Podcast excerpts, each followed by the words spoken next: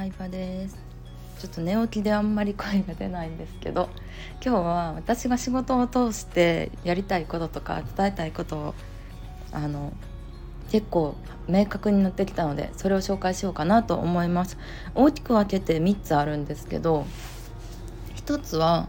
違うジャンルのなんだろうな何かを極めた人と仲良くなるっていうのが1つ目。で2つ目がコミュニティの理念でもあるんですけど自分の好きなことうん自分の強みに気づいてそれを発揮できる女性を増やしたいっていうのが2つ目で3つ目は Z 世代と仕事したいなっていうのがあります。うん1つ目のね他のジャンル他分野でのすごい人と関わりたいっていうのはまあただミーハーな思いじゃなくて何かをさコツコツ極めてきた人ってだんだんさこうここの存在になっていくわけじゃない？うん、うん、なんだろうな。例えば会社での悩みってさ知恵袋とかツイッターで探してもこう会社行くの面倒くさいとかさ悩みを共感できる人いるけどやっぱりこう何かを極めていくうちに相談できる人もいい同じ悩みを共有できる人もいないっていうのにだんだんぶち当たったりするんですけどうん。なんかね違う場所で頑張ってきた人と話したりとか仲良くなると面白いんじゃないかなって思った。うん、なんかそのための行動をね具体的に今やってるわけではないんですけどなんでそれを思ったかっていうとキングヌーの音楽聴いてたんですよ。キングヌーの常田さんっていう全部ほぼ全部の曲を作ってる人がいるんですけどギターの左の方にいる怖いいかつい人ね常田さんと俳優の綾野剛さんってめちゃくちゃ仲いいんですよね。で綾野剛さんもさ最近は割とさ薬剤映画とかに出てることが多いんですけどそういうちょっとアウトローな役で出てることが多いんですけどもう憑依型なんですよね完全に。うん、ほんなんか全然さ本人的にはさこう優しい感じなんやけどスイッチが入ったようにもう怖い人になるんですよ。綾野剛さんの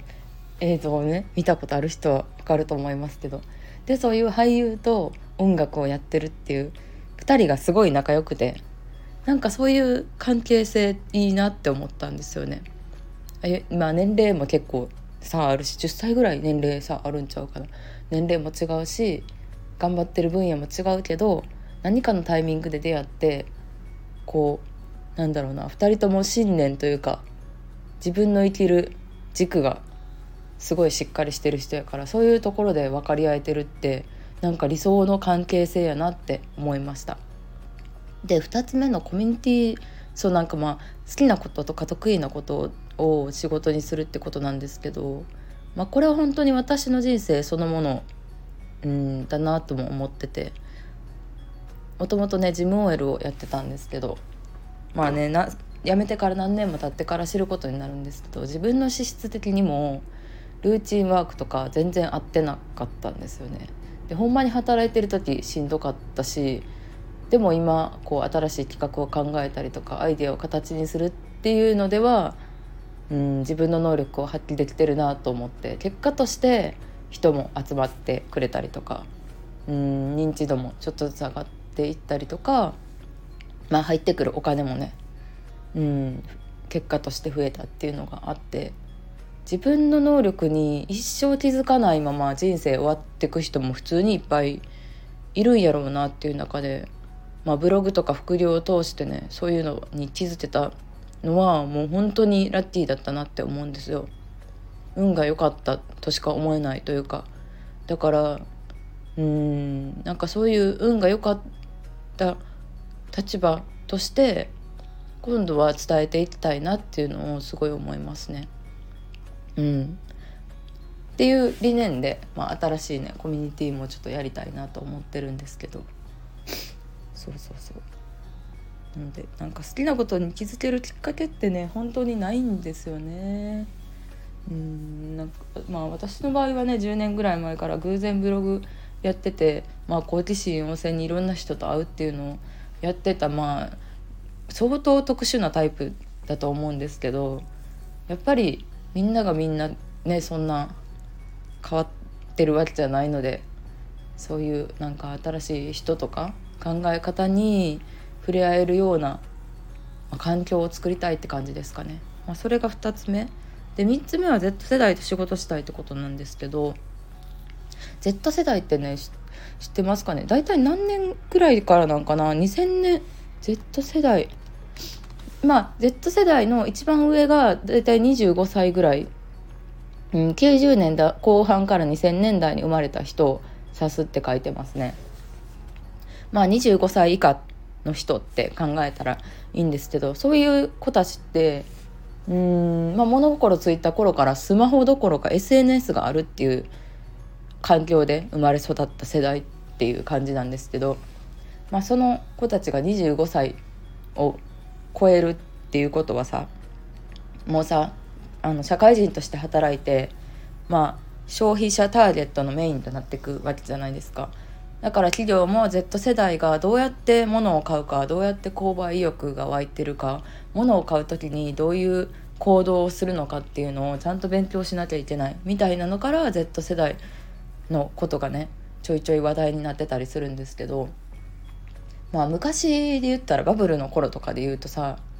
うんもう有名な企業やからブランドやから CM いっぱいやってるからみたいな感じであのねものが売れてたと思うんですけど今はもう別に有名とかうーんなんか大きい会社が売ってるからとかじゃなくてまあ友達の口コミとかレビューとか SNS で知ったりとかでさらに買う前に YouTube の開封動画で調べるっていうのが結構当たり前になっていて、うん、これは Z 世代に関わらずねちょっと SNS が好きな人はまあこういう行動してるなっていろいろ調べて思ったんですけど。うん。なんかまあ若い人とね仕事したいっていうのはすごいずっとね考えてることですね。若い人と仕事したいというよりかは常に世の中の最先端のことをなんか古い人間になりたくないっていうのは自分の中で思ってて。うん。なんかねうん。うんそうですね。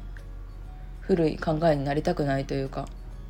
そう YouTuber ってさおばあちゃんの YouTuber であのゲーム実況をやってる人とかいるんですよ。ウームに所属している YouTuber の方なんですけど。編集は別の人にやってもらってるんですけど。でもあのシューティングゲームとかなんか戦争を体験されてるのにそういう戦争系のゲームとかをめっちゃやってはるって面白いんですけどそういうなんだろうななんか年齢問わず新しいこととか新しいものを受け入れてる人ってすごいかっこいいなっていうのが昔からあってうん、あんまり私の中でもなんだろうななんか子供を産んで育てるみたいなのはずっとなくてそれよりも新しいものとかうんなんそうだな新しいテクノロジーとかをなんか拒否せず受け入れていきたいなっていうのありますね。うん、これからどんなものがね流行っていくか分かんないですけどうんなんかそういう意味で新しい世代の考え方とかも最近今勉強したりしてますね。まあ、勉強って言ってもね YouTube 動画見て、まあ、紹介されてる本とかあったらそれ読んだりって感じなんですけどいやすごい面白いですね。でやっぱ企業とかもあのそういう Z 世代の考え方を受け入れなかった企業っていうのは、まあ、どんどん世界中グローバルにも発展が遅れていくだろうって言われて物が売れなくなるんじゃないかって言われてるしアメリカはね常に日本の先を行ってるわけじゃないですかスマートフォンだってそうだしテクノロジーとかもそうだと思うんですけどアメリカではすでにそういう波が来ていてうん。なんかね日本もそれをね追っていかなきゃいけないみたいなのを言われてたりもするんですけど確かにこうねインターネットが発展してきた時に会社でインターネットがすごいさ発展してるにもかかわらず電子ハンコ電子印鑑使えなかったりとかファックスで送ってその後電話しろって言われたりとかすごい理不尽なこともあったなって思うんですよね。上の人があの理解してくれないことで。でもそれと同じことを私たちも Z 世代に対してやったらあかんなって思うから。うん。なんかちゃんとね新しいことっていうのはいろんな人が試行錯誤の結果これがいいっていう選択肢を見つけたものやと思うからそういうのをね新しいものを受け入れる、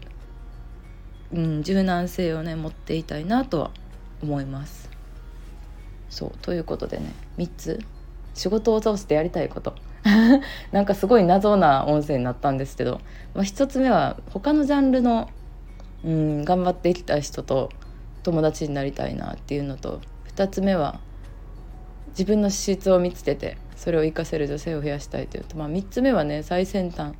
のことを、まあ、受け入れていきたいなっていう感じですかね。はいということで